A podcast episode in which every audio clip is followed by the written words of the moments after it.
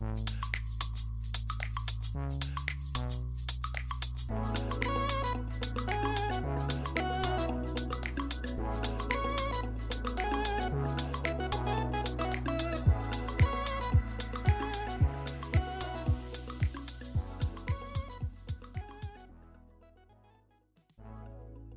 迎收听日本排球推广部，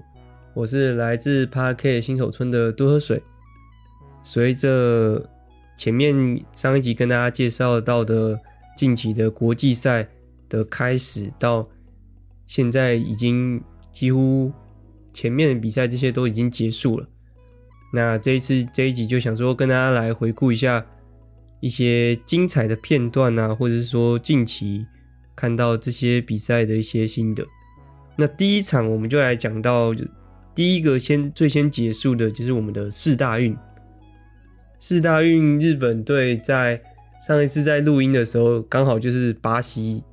巴西站嘛。结果那场巴西站居然大战了五局，然后也是我觉得在这一次四大运就是排球项目里面最精彩的一场比赛，也不为过，我是这么觉得。这场比赛的话，其实因为我也只看日本队的比赛嘛，然后日本队说实在在前面八强战对上德国也是没有掉一局都没掉，直到这场巴西战才感觉真正进入就是要进入决战这种感觉，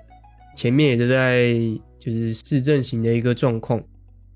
那巴西队的话，他们这一次四大运的年龄都已经偏大了。呃，最大的这是举球员，我记得他们举球员就是兼队长，已经到了二十六岁了。他在去年的时候，我印象他曾经有在 VNL 的的名单里面。那这一次，因为他二十六岁了嘛，也是他最后一次参加四大运，因为他就没办法参加下一次在德国所举办的这个四大运，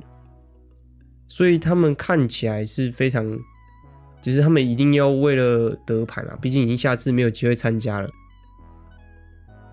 巴西其他成员的话也是有二十五岁啊，然后到二十一岁这种年轻的，但是整体来讲，上场的球员年纪都偏大。相对日本来讲，日本反而就是真正很像大学生，年纪最大只有二十三岁到这个二十一岁的这个区间，真的就是。比较像大学生，然后就算是有，就是已经进到俱乐部里面的这些选手的话，其实也是刚进到俱乐部，就是职业俱乐部里面才第一年、第一个赛季或者第二个赛季，也是因为这次四大运延办了两年嘛，它应该是二零一九，哎，二零二一就会举办了，延到了二零二三，所以大赛也。让这些选手是能有机会出场，有增加了这个出场的这个幅度，所以这些年那些选手其实，在两年前也都是大学生，所以也是符合真正的大学生的这种年龄的感觉。巴西对上日本就有一种年纪偏大对上年轻的队伍，但是巴西在四大运的这支队伍里面，跟成人队相比来讲。其实，在快攻的运用上的能力，感觉是差蛮多的。在巴西队接发球，如果是巴西队的成人队，在快攻上面的运用是在更好一些。尽管我们如果回想起在今年的 VNL 里面，确实好像巴西在快攻上面的联动没有那么好，但是其实说实在。巴西应该是在快攻上运用相当擅长的一支队伍才对，反而在四大运这支队伍里面不太能使用快攻哎，反而他们都是这支核心，就四大运这支巴西队核心就是在这个举队上面，反而又跟成人队有点又有点不一样，当然也是因为选手有差异嘛，在。这一场日本对上巴西，为什么会说是最精彩的比赛呢？是因为他们确确实实大战了五局，而且有那种落后比分很大，然后日本队在由由后面再往前追，追到很相近，有那种超级拼的比赛画面，跟前面的对上其他队的这些比赛内容来讲，是有一种真正在跑起来的这种感觉。那比赛前期呢，虽然两队都相互展现自己的优势，然后各先拿下了一场，但是到了第三局啊，因为日本队的接发球的一个状态有点差，分差甚至来来到了一个七分，但是在中间的时候出现了一个争议球，巴西哦，那时候就是。日本说就是打攻击嘛，然后觉得是有 touch，但是巴西认为他没有 touch，最后裁判是判了这个他有 touch，所以就变日本的球。那就是在第三局的后段的时候出现了这些球，但是裁判的判决是偏向日本，所以就让日本的节奏也不能说日本节奏变好，但是就是巴西的。心情上，选手上，选手的心情上，很明显受到了影响，甚至还拿了一个拿了一张黄牌。我记得是他们的王牌举队拿了一张黄牌，还是大炮手来的，反正就是他们就是拿了一张黄牌。最后虽然巴西还是因为大比分落后嘛，日本一度来到七分，但最后我记得有追到大概三四，甚至三四分的分差。巴西还是拿下来，但是很明显，第四局的时候完全就是日本节奏，特别是在拦网上面的一个作用，是由这个拦中手的大山辽跟举队佐藤鼠乃 Sato，他们都是筑波大学学生，然后这个拦网的组合直接封死了巴西队的大炮手，不知道多少颗。第四局就有点像是一直一直举给大炮之后，但是就是一直被拦下，一直被拦下来，所以很快的第四局的时候，其实就被日本人拿下。这个拦网的气势啊，其实一直延续到了第五局，照样就算就是佐藤旁边，因为还有另外一个拦中手嘛，就是他们的队长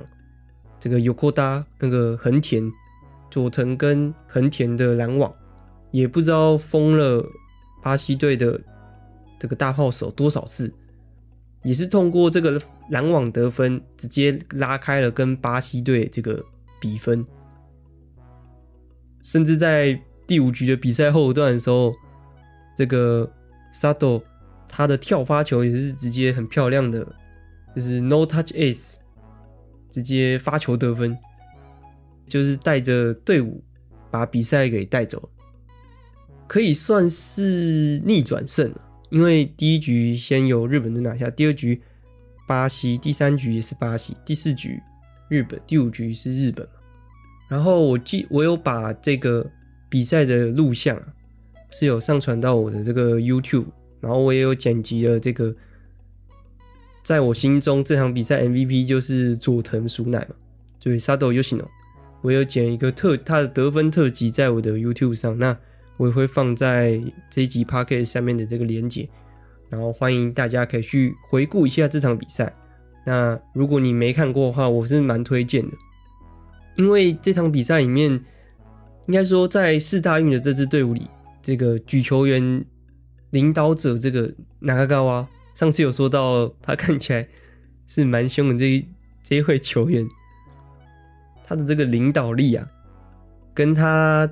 这一局里面，应该说他在在这场比赛里面跟佐藤的这些配合，可以说是密不可分吧。虽然说我觉得佐藤是 MVP，但是球都是那卡嘎哇中川所举出来的，那他们就是一个控比嘛。他们两个其实最大功臣就是我觉得就是他们这两个，因为在这场比赛之前啊，前面的比赛很明显，大部分的。得分画面都是由这个米亚北阿美泽公布的这个妹妹所得分的这个主要得分主力啊，但是这场比赛里面很明显，米亚北的得分效率并不是想象中的那么高，反而是佐藤跳站了出来，就是表现的跟前面比的话，这一场比赛里面更凸显的是佐藤，但是前面的比赛都是由这个宫部，感觉是作为攻击的这个核心。那也许是中川是有刻意是要将这一场比赛的重心摆在佐藤身上，而且佐藤他的后排沙豆他的后排攻击不只是有一号位，他也有换到这个六号位中后中的这个后排攻击，甚至打到了这个应该说因为有甩开巴西的拦网嘛，然后就直接扣到了对方头，后排的攻击直接爆头对方，就觉得哦。因为他各种，他后排各种角度都能得分，然后吊球啊，然后打手啊，直线啊。各位如果去看他的，就是我剪的那个精华的这个选手的得分影片的话，就能看到说，看得出来佐藤在不各种的嗯得分方式都有，然后跟中川的配合真的是。非常非常好，一些跑位啊什么的，几乎是互相心有灵犀的跑位，没有出现什么可能互相卡到的。因为举球员毕竟有时候要从后排跑到前排嘛，要会有一个交错跟攻击手交错的一个时间，都不会出现，是没有什么问题。所以这场比赛是蛮值得看的。这场比赛决定之后，就确定了进入冠军赛嘛。虽然说大家看到，如果只有只有看这个结果，看到是三比零的话，会觉得可能是一个蛮一面倒的比赛吗？但是在看到比赛内容之后，我相信大家肯定会觉得，其实还是一场非常精彩的比赛。其实就只有毫米之差，虽然只有三比零。但说实在，我觉得发挥其实相当之好了。但是很明显，就是在如果说整体实力的话，果然还是中国在上面的，因为他们发球在关键时候居然可以有那种表现，是让我非常意外。会很连续两局，我记得都是关键的 deuce 之后的发球，得到了发球得分。而且都是那种很夸张的，直接落到底线的这种，在接发球上面又觉得跟巴西比完全也是不同一个档次，就觉得中国这一批其实算是非常厉害的选手们。虽然说你要说全部都很厉害嘛，也没有，但是有几支确实是特别突出，其中就是他们的拦拦中手吧，他们真的是。练拦中练可以练出这么厉害选手，真的是只能说是不愧是中国了。毕竟中国的拦中手几乎都非常强，再加上他们这个四大运，呃，参加四大运的这个中国队的接发球是非常好，只能这么说。反而是发球效果，我觉得就日本的发球效果对于中国是没有那么有效。跟巴西比起来，尽管日本队他们发球有做一些变化，不管是往前，就是突然这种前飘，就是落地在三米线前的这种应对啊，一接完球之后，其他攻击手的一些就是动作，后续准备进行攻击的这些动作，其实分配的都非常好，基本上没有造成就是中国队太多的。呃，问题吧，没有一个特别的轮次是觉得说这一个轮次是他们的弱点。像巴西就有几个轮次非常明显是那个他们从五局这五局都没有解决掉的问题，但是中国就不会有这样的问题，就能显现说哦，那确实是名副其实的冠军啊。刚刚有说到，就是中国队的发球前两局的时候都有关键性的得分，我觉得。多少会有影响到这个第三局啊，但是是这场这几场比赛这三局里面对上中国队，都是落后、落后、落后，然后中期的时候有追上，追到这种已经到 deuce 的时候，结果就输在发球，我就觉得哇，其实算是就是实力相当之接近，只能这么说。但是我觉得这可能就是胜负吧，有没有决定性的这个能力，也是差在你的你最后拿的牌是金色还是银色。这个冠军赛比赛，我就会在这周末的时候都把它上上去。那我觉得大家不妨也可以去看一下，因为比赛内容绝对比就是你你看到这个三比零的比数还要精彩。很多。四大运结束之后啊，就同时世界 U 十九也还在，就是那时候就还在持续进行。那其实，在后面几场的小组赛的内容，我是比较没有什么关注，直到我觉得。因为他们对上土耳其，其实他们最后进入这个八强啊，然后这种上位圈的小组赛里面，最后其中一场输给土耳其，所以就失去了这个进军就是冠军赛的这个机会。只能说那场比赛看到土耳其的表现，就觉得确实完全是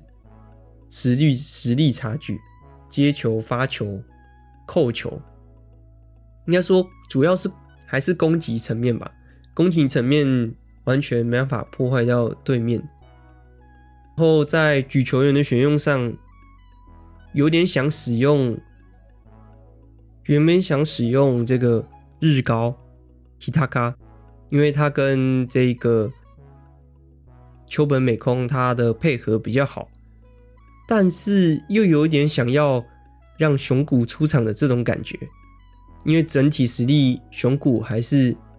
比较高，不管是防守啊，还是配球的变化度的话，所以这个土呃，应该说土耳其战的时候，就有一种这陷入这样的一个两难。最后还是因为整体实力差距，所以就输给了土耳其，所以就直接进到这个铜牌战，看谁能抢到这个铜牌。对上的是意大利。其实这场比赛一刚开始看的时候，发现说哦，原来他他们决定派这个库马盖熊谷出场当做先发举球。但是其实我在看之前的时候，我一直觉得，我觉得看前面比赛之后，还是觉得对上日高 Hitaka 会比较好。所以我一直想不通，因为我就觉得说这场他们的这个 U 十九世界 U 十九这支队伍里面。就是要派，就是跟秋本美空配合比较好，以秋本为核心的这个阵型去进行的，所以我一直想不通为什么要让这个熊谷上的原因。虽然就像刚刚所说的，整体实力、防守、配球都比较强，但是这这场这个队伍是秋本的，就是我们从这场比赛里面看到说，其实，在前面的时候一直看到。秋本后排怎么举，跟他的配合都是打凹爆吗？或者是说没有没怎么能得分，跟前面之前他跟日高配的那种感觉完全不一样。到前排的球也不也不多，反而都是举给大炮比较多。直到啊，这他就其实前面几局一直都是这样的一个情况。秋本没有办法，没有没有完全能让他发挥这种感觉，但是他第三局的时候，我才了解说，哦，他可能是这样子去想的。他在第三局的最后的时候，举了一个跟前面几前就是前几局举给秋本的球完全的不一样，是那种。绝对，你看得出来，不管谁打都是最好的球，没有特定谁，没有特定是配合谁这样子。他就，他就那时候就举出了这个球，看到的时候，哦，很好哎。然后这时候秋本当然也是以得分做回应，所以就让我觉得，他这个中局的时候，除了举了这个球之后，开始增多给秋本的球之后，让秋本阿基莫多能完全展现他的存在感，所以就透过这一个球，把王牌藏到后面，感觉是这样。呃，熊谷把王牌藏藏到最后终局的时候，展现这存在感之后，并能很比较容易的在最后进行布局。他就把这个局一直布到最后，突然突然出现一个特别明显的人，最后在第三局把这个比赛给拿下来。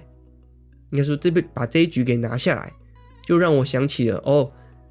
王牌的另外一种使用方式。就像我呃，我前面有讲到说，这个纳卡卡哇中四大运的那个中川，他在前面的时候都举给大炮，然后得分的画面比较多，就他都他都举给这个米亚北公布的得分画面比较多，然后在巴西站的时候又举给这个沙斗佐藤的得分画面比较多，也许是举球员蛮常会看这个选手状态的嘛。但是可能是因为在四大运的这支队伍里面，整体的攻击能力都非常的高，所以就让我反而没有太去觉得说，嗯，举球员这时候现在是以哪一个为核心，哪一个为核心会比较好。反而在世界 U 十九的时候，因为队伍的这个选手的某些能力的差距有点大，所以就让我觉得说。应该要举，意思一定要举给秋本啊？怎么不可以举给秋本呢？但是他确实也是举给秋本了，但是他使用的方式不一样，一样是以他为核心，但是在什么时候让他站出来，也是举球的一个战术之一吧。所以我就觉得，哦，这局。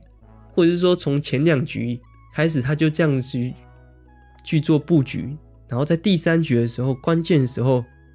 让他能确切得分的这种感觉。因为一般来讲，是应该是以王牌为进攻主轴，然后让配角、让其他选手能确切的得了少数的得分。但他在这场比赛里面却是运用了，就是让。其他人努力的建立起前面的一些基础，然后得分、得分、得分、得分，累积到这时候，再让王牌站出来的一个不一样的想法。当然，也有可能是想调节秋本的这个打击球数吧，调节体力也是一个想法。但是我反而是觉得他是。以这样的一个思考逻辑去进行配球，然后在第三局确切拿下来之后，第四局开始又增加了给王牌的，也就是秋本的球数，就是又调回说以王牌为进攻主轴这样的一个感觉。虽然说就是这个库马盖熊谷的配球果然还是比较偏向大炮一点，当然也有可能是因为他跟大炮配合比较好，但是他确实有把王牌调回来的感觉，因为在这一个应该说第四局还是第五局的最后的时候，他也是同样运用这样的一个方法。虽然说王牌最后是我印象是被拦下来，拦下来了，然后输了，他最后决定使用王牌的这种感觉是输了。但是能确切确切感受到熊谷库马盖作为司令塔的这样的一个存在，所以就让我更对于这个举球员有一丝的一个尊敬，跟觉得，嗯，还有很多不一样举球的一个思考逻辑跟战术，是值得我们学习的。那在这场比赛里面，最后。输了嘛，是输给了意大利，然后，但是没想到第四名还是有其中有一位选手还是入选了这个最佳的名单之一，也就是他们的自由人这个尼西卡瓦林拿下了最佳自由人。他在尤他尤其是在这个铜牌战啊，对上意大利这场发挥真的是很好，跟队友的选位，然后安定队友的这个心情，还有跟队友的一个沟通、信心喊话。都能感觉到他在这场大赛里面的成长，还有逐渐跟队伍融合的这种感觉。因为他在，我记得是在第一场还第二场的时候，就是也就是在小组赛世界 U 十九小组赛的前面的时候，队伍上他在场面上的一个发挥，都能感稍微感觉到一点紧张感，还有跟队伍的有一点不熟悉，从喊声啊。从跟队伍的一些互动，都能感觉到他是有急速成长的这种感觉，所以我觉得通过最后一场季军赛的发挥的话，确实能确立他在世界 U 这次世界 U 十九最佳智人的这个名号啊。再来就是在整个大赛累积起来，在这次世界 U 十九大赛里面。所累积起来的一个数据的称号，就是秋本美空，他是获得最佳得分手、最佳攻击手。虽然不是说就是通过大赛选出来的，但是通过这个整个大赛里面所累积起来的数据，场均有得到了二十一点二五分，是一个非常夸张的一个数据。攻击的得分效率是有四十二点二五趴。几乎是快跟一个拦中手是来到差不多了，然后拦网得分是成功率有二十七点二七趴，他这个二十七点二七趴，想一下，你们想一下，四颗就拦到一颗，是多夸张的一个数据。再来就是他的跳发球，跳发球比我想象中的还好诶，因为我印象中啊，那可能是后面他可能是。不管是对上土耳其那场比赛，还是铜牌战的时候，发球的得分成，甚至说成功率都不是想象中那么高。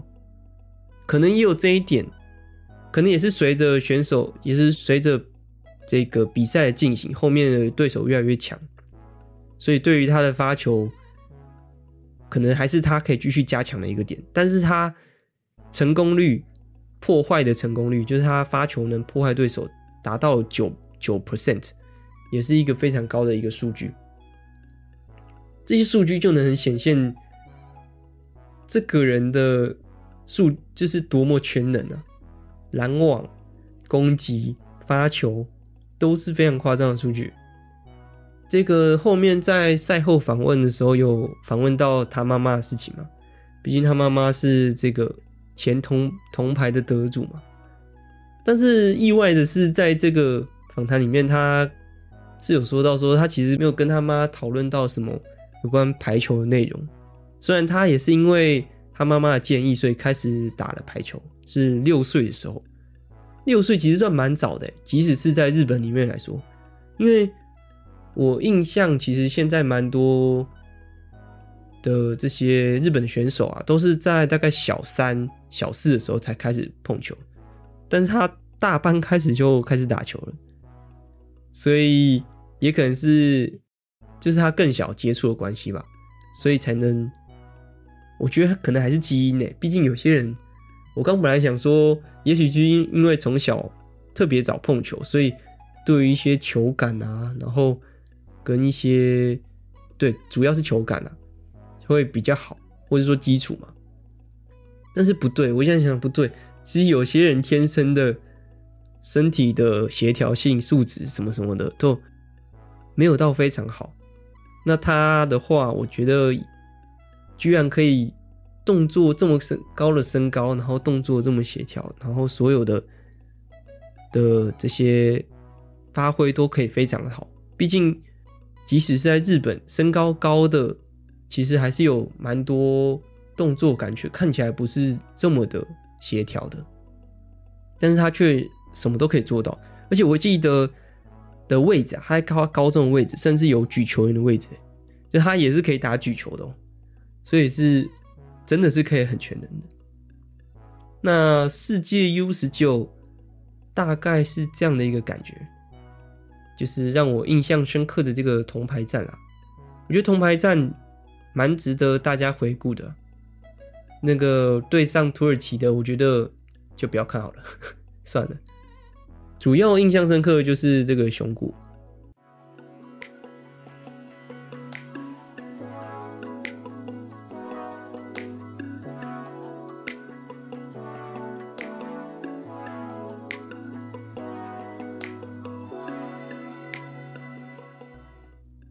再来到了这个 U 十九结束之后，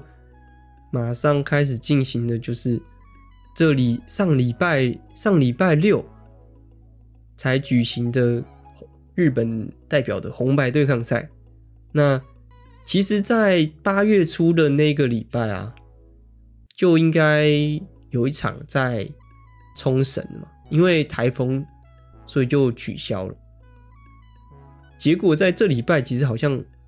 又要再重新再举办，但是他们消息都丢的非常近啊，几乎没有给什么人，就是几乎没给什么人去准备，就是说哦，我们这礼拜要补办，非常及时的这种感觉，感觉是应给当地人去的这种感觉啦。但这个跟久光 Springs 联合举办的红白对抗赛。为什么说为什么说跟久光联合举办呢？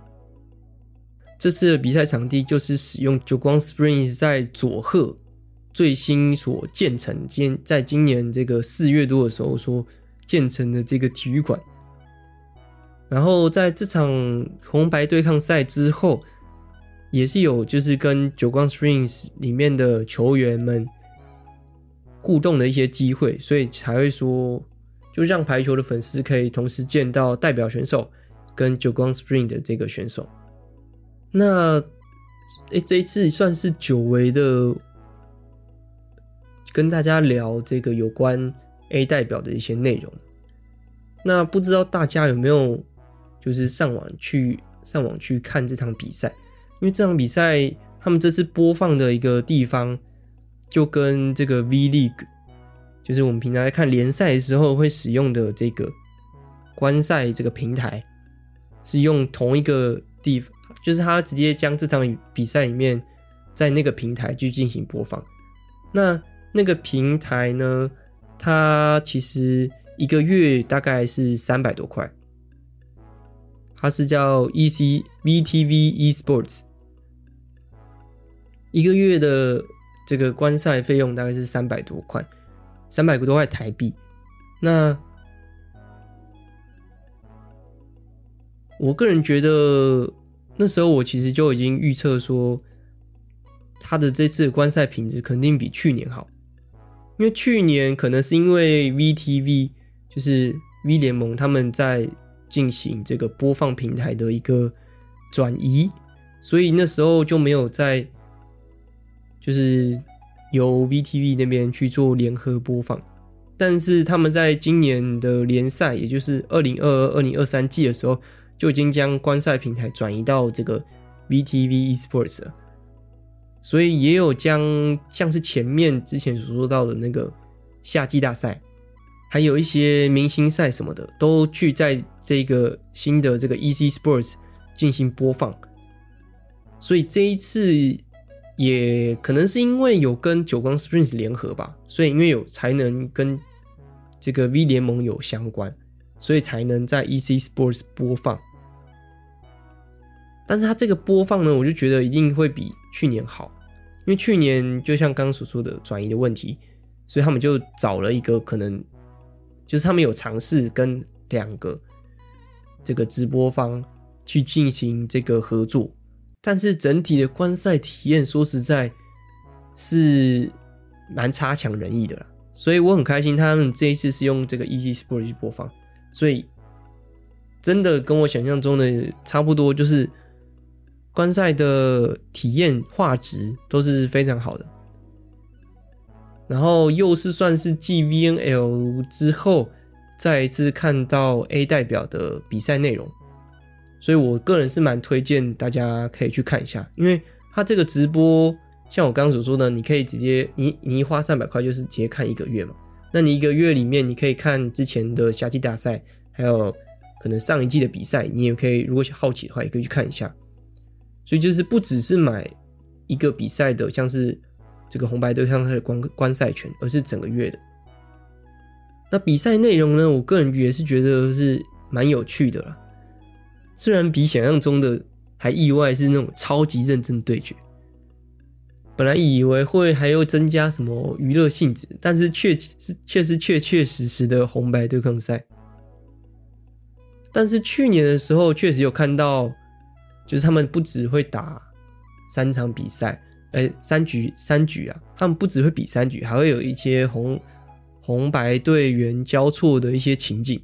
但是今年却真真的就只打三局，然后就结束了。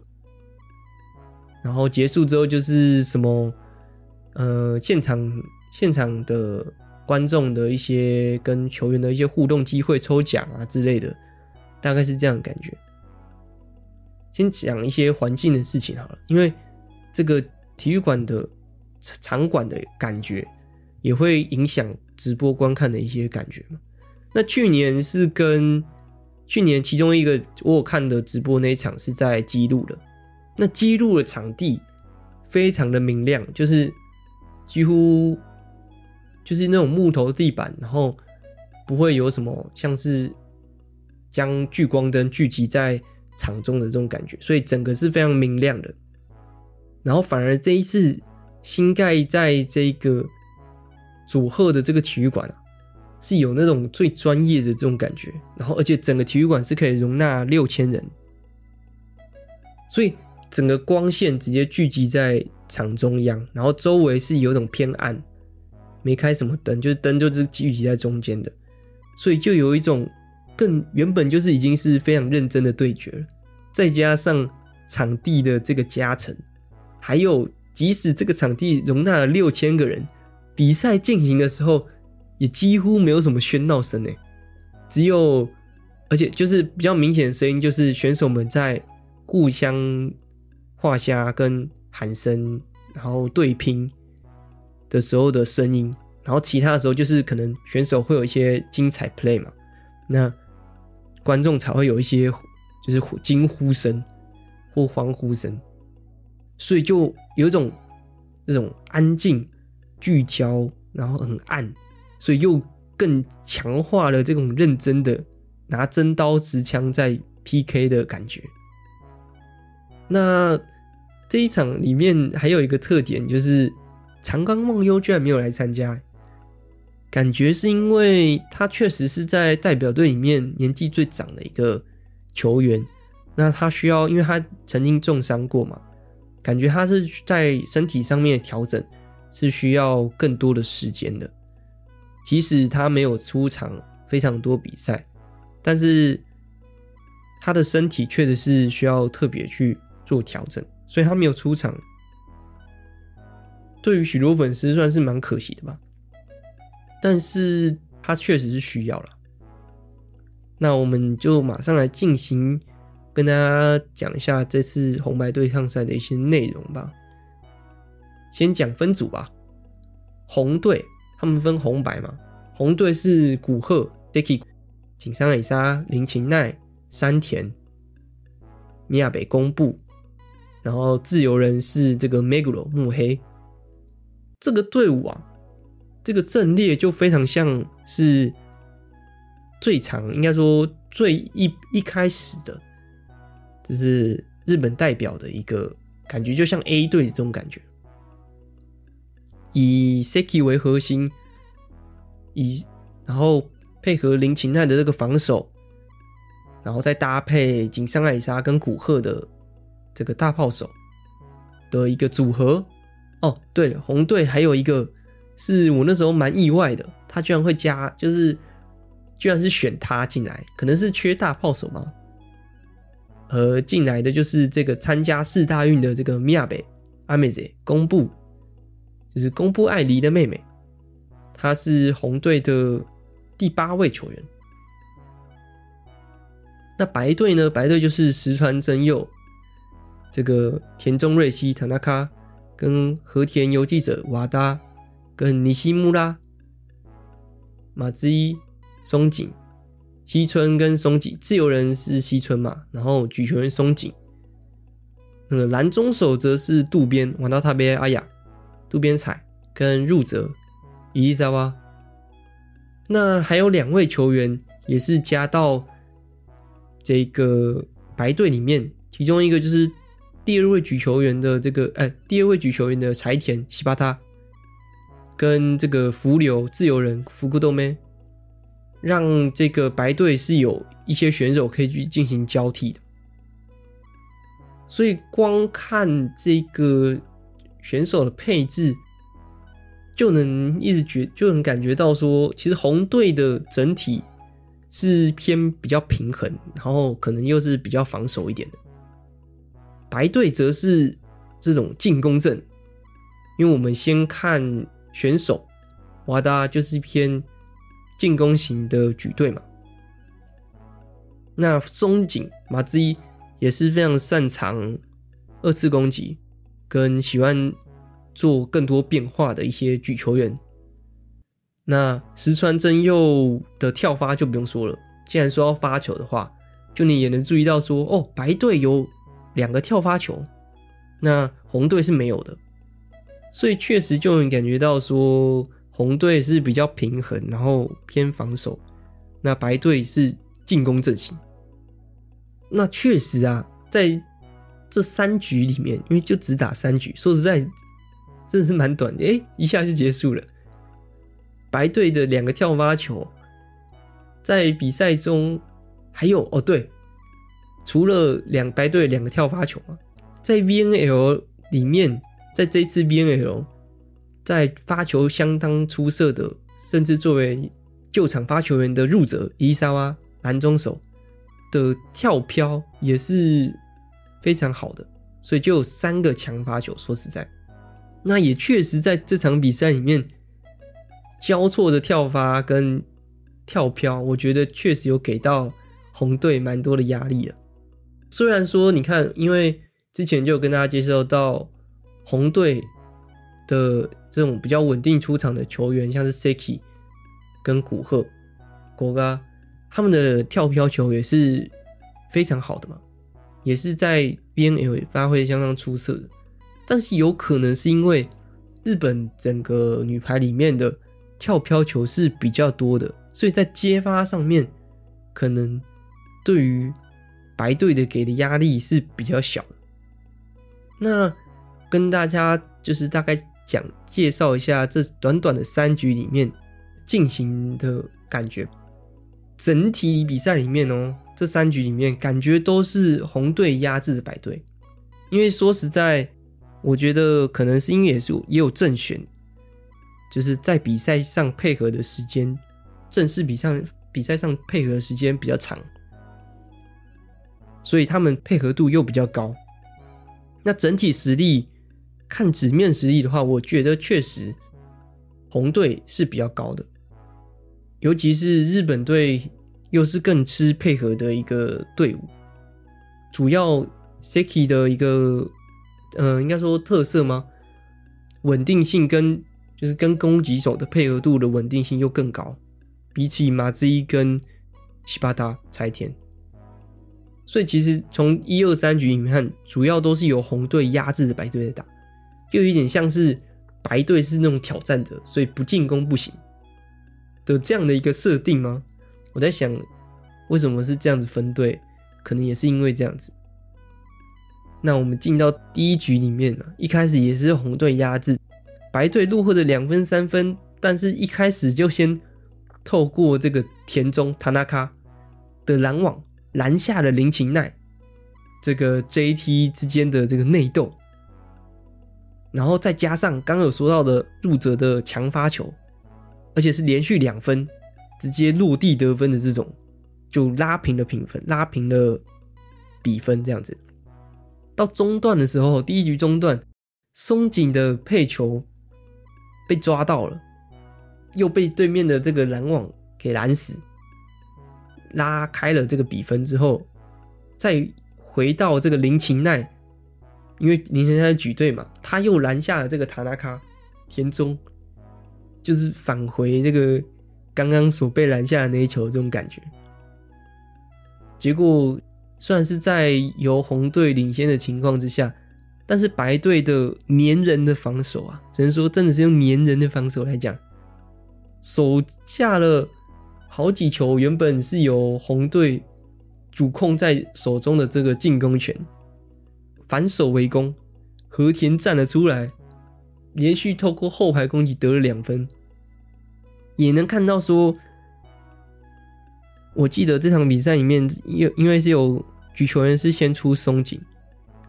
那松井在前面有发现说和田状态其实没有想象中那么好，或者是说这个拦网还盯着他的时候，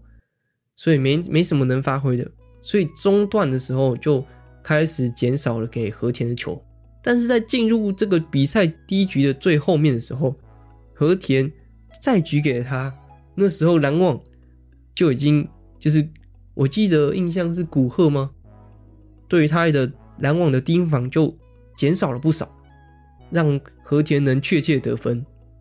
然后再加上松井的这种强心脏，跟他对于快攻使用的这个执着，最后。反而是因为，反而是攻击，就是被白队黏人的防守拿了不少，反而将攻击主导权转交到了白队身上。就是说，虽然是这样子，但是 Seki 他还是没有减少对于快攻的这个使用，但是在得分率上面看起来确实没有松井使用的得分率也高。到了第二局的时候，果然还是要让每个人都上场嘛，所以举球员换成了这个柴田，那自由人从西村换成了福流。前半场前半的时候也一样，双方不分轩輊，一样红队还是压着白队打。然后，但是就是在这个保持为领先，然后再加上同样红队也在发球上给到了。领先的时候给到了压力，拉开了比分，最后只能说算是蛮轻松的拿下了第二第二局啊。所以反而柴田跟这个福流在红白战上面发挥的并没有想象中的好，所以又换回了松井跟西村，但是他居然第三局的时候给我打十五分，我真的是觉得这太夸张了吧，这个有点坑呐。我们就回到比赛里面。松井在这场比，在这一局里面，很明显增加了很多后排攻击，布局也很多。当然也是因为和田的状态可能也起来了不少。那 Siki 也同样也有进行这个后排攻击的配置。但是有发现说，果然后排有两只攻击手，跟后排的一只攻击手，对于拦中手，呃，应该是说对于拦网手的压力还是比较不一样的。有看到他们多次骗掉了这个红队的这个拦网，但是就是一样是在这种实力非常接近吗的这个情况下，最后却是一个失误结束了这场，结束了这个应该说为失误啦，就是最后一球是由 Seki 举出了这个长弓，然后井上爱里沙可能是球快过网了。然后就处理不到球，然后就结束了，也是打到了，印象也是因为第三局只有十五分嘛，所以是打到我印象也是大概十六十四吧，我记得比赛好像是十六十四，就结束了这局比赛。是能很明显觉得说，如果日本队继续朝这个进攻型的，就是双后排的话，我会觉得。感觉更有趣一些吗？但是在很多上很多层面，不管是举球员的这个防守，或者是说自由人的这个后，就是他们修正球，可能高手修正球，跟选手之间的配合，如果可以有更多变化，或是更好的话，才能去打这个双后排的一个阵型啊。但是也有缺点，看到红红队啊，他只有。他只有一个后排攻击嘛，那他也有看到说，他们透过一号位或者是就是六号跟五号中间，或者是一号跟六号中间的这种攻击打的这些点啊，确也是有确实拉开了这个攻击手可以击球的一个范围啊。不然，如果如果后排攻击有被确实被盯的话，就算没有拦到，他们也会蛮限制攻击手的这个攻击的点。因为如果跳得好，那他的后排攻击的攻击的位置就会很少。那我是觉得，如果能看到更多后排攻击在打手上面的一些这种诶球技的话，我会觉得应该可以更增加这些地方的一个攻击啊，呃的能力的提升，才会感感觉才会更增加后排攻击的可能性吧。毕竟，如果后排攻击你就是打那个空位，那如果是真正就已经站到位，然后没有被骗到的防守的话，世界级的防守哇，那那也很容易接起来。以如果说日本的这个扣球力啊，说到扣球力，确实有感觉到说他们的这种重扣是有提升的这种感觉，但是也有可能是日本队内的关系吗？但是确实有感觉到有增加，就是攻击的这个磅数的这种这种感觉啊。从那个他们扣球的声音听的话，大概是这样。比赛内容，那比赛内容结束之后，就是好像因为我看久光 Springs 的选手们的一些 IG 的上面的现实，就看到说，在比赛进行当中的时候，久光 Spring 的选手是在这个。球场球馆上面的最上面的那种什么 VIP 室啊，还是有座还是座位啊？就是坐在那个最高的地方看比赛。比赛结束之后，他们就下来跟代表队的选手们一起，然后去跟粉丝互动。大概可以能看到这些就是这些了。直播上，最后进到这个接下来的比赛嘛。既然刚刚都是讲已经结束比赛，那今年国际赛最终应该是亚运会，但是我最期待的果然还是这个世界杯啊，也就是巴黎奥运预选赛。但在这两个大赛之前呢，其实还有一个最近已经有先公布一些内容，也是在这礼拜这周末就要开打的这个世界 U 二一。是说，先说到这次的赛事，其实跟就是以往相比啊，这个国际排联将这次这个这个青少年女子锦标赛的这个世界锦标赛的年龄从 U 二十调到了 U 二十一，这就变成跟男生一样了，因为男生本来就是 U 二十一，那因为这个从 U 二十调到 U 二一的原因呢、啊，所以。就增加了其他年轻选手出场的机会。说到上一届日本就是 U 二十，嗯，上一届还是 U 二十嘛，是由日本队拿下第一次的优胜，然后这一次要进行这个卫冕。那这一次的预选赛的，因为就一样跟 U 十九世界 U 十九一样，也是分小组，然后再这样一一步一步打上去，所以一样先要先抢到小组前二。那当然，日本肯定是以小组第一为这个首要目标，毕竟是卫冕者嘛。那上一次我们可以谈一下上一次的这个名单啊，就能感受到其实这个 U 二一的名单啊是相当之重要的。因为上一届的名单，先说到最有名的石川真佑跟。这次 VNL 代表自由人尼西穆拉西村，虽然他就是参加 U20 的时候，他还是以这个边攻手的身份去登录了。然后再来就是，诶，在 VNL 里面发挥相当亮眼的这个蓝中手阿拉奇荒木，还有这个亚麻达山田，当然还有，虽然不是说全部都顶级的，但是。这次有入选代表，然后刚刚讲到的这个四大运之中出场的举球员，嗯，那卡卡瓦兹卡萨中川这个举球员也是在这个其中，跟在这一次亚运会的名单之中所登录的这一位选手，这个纳卡高啊中川美佑，他也是也是在去年，不是去年，他也是在上一届这个世界 U 二十的时候有出场的球员，所以就能感觉到哦，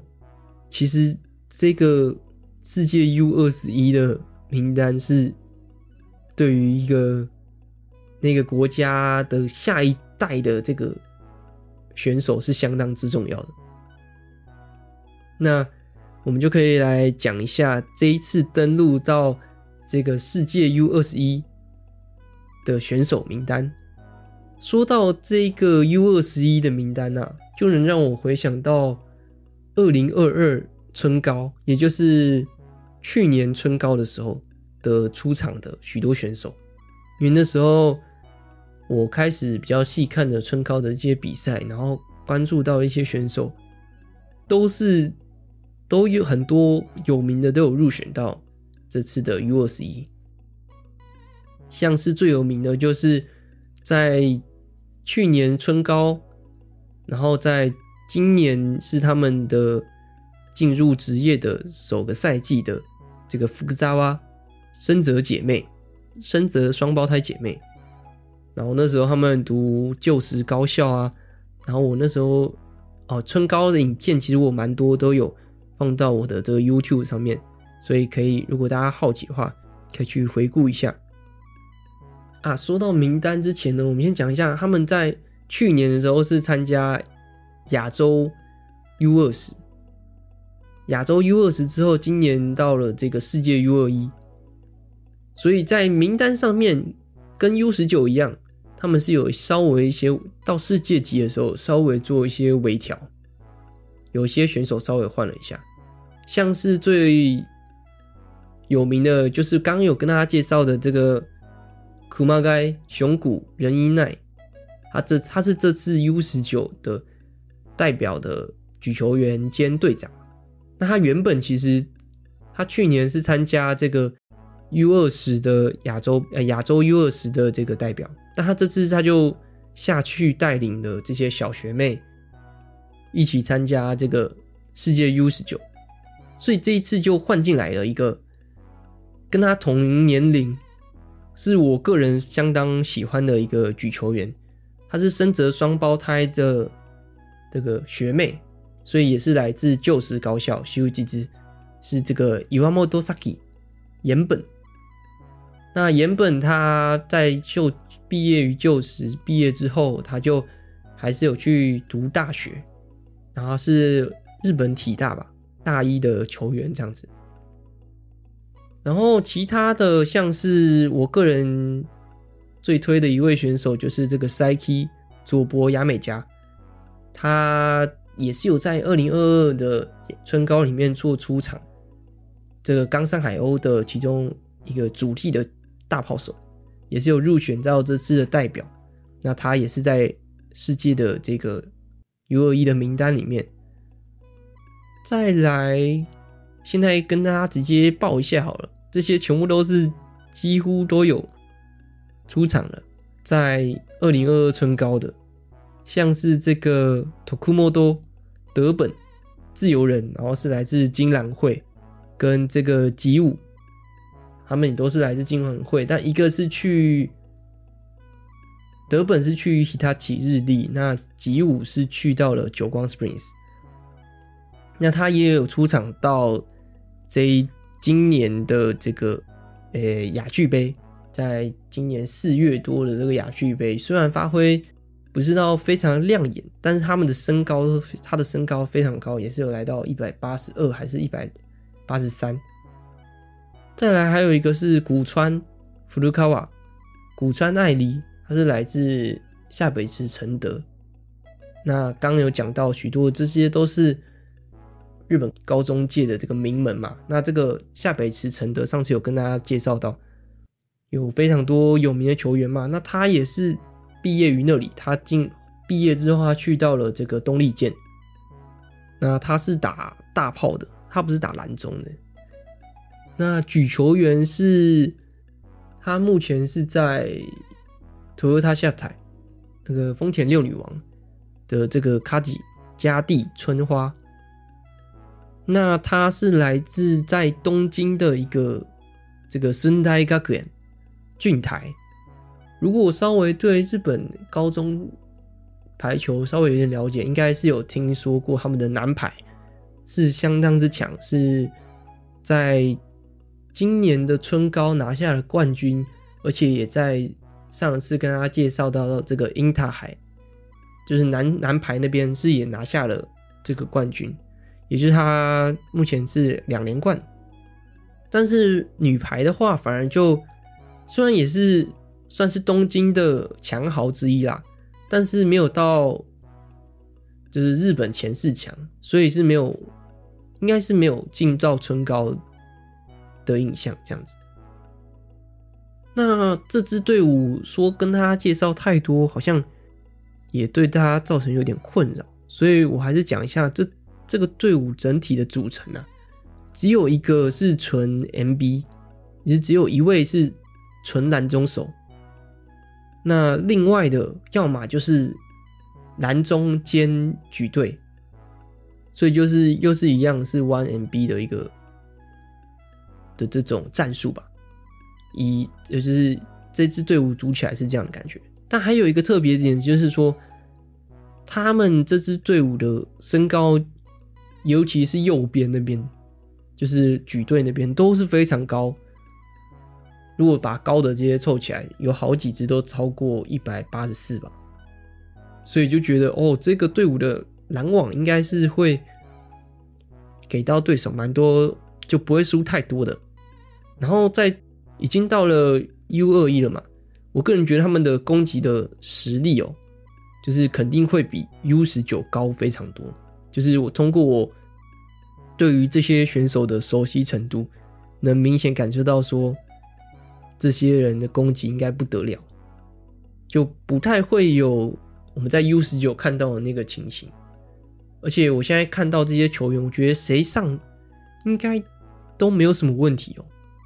然后就只是看谁可以特别突出了，就谁发挥感觉对上配合的比较好的去做组合都 OK。因为好几个我其实也也在一级的比赛里面看过很多次。然后就是在就是，我就期待说，看有没有机会看到这个伊万莫多的出场，因为我个人是在从他一年高一的时候春高的时候就看了，然后一直看到现在大一。虽然主要举球员肯定还是这个来自 Toyota Shatai 丰田六女王的这个家地，但是我还是希望能看到这个伊万莫多的出场，毕竟他算是代替的这个熊谷。选进了这个世界的 U21 嘛，所以还是很期待他的看到他的发挥。好啊，好像讲的有点久，嗯，那这次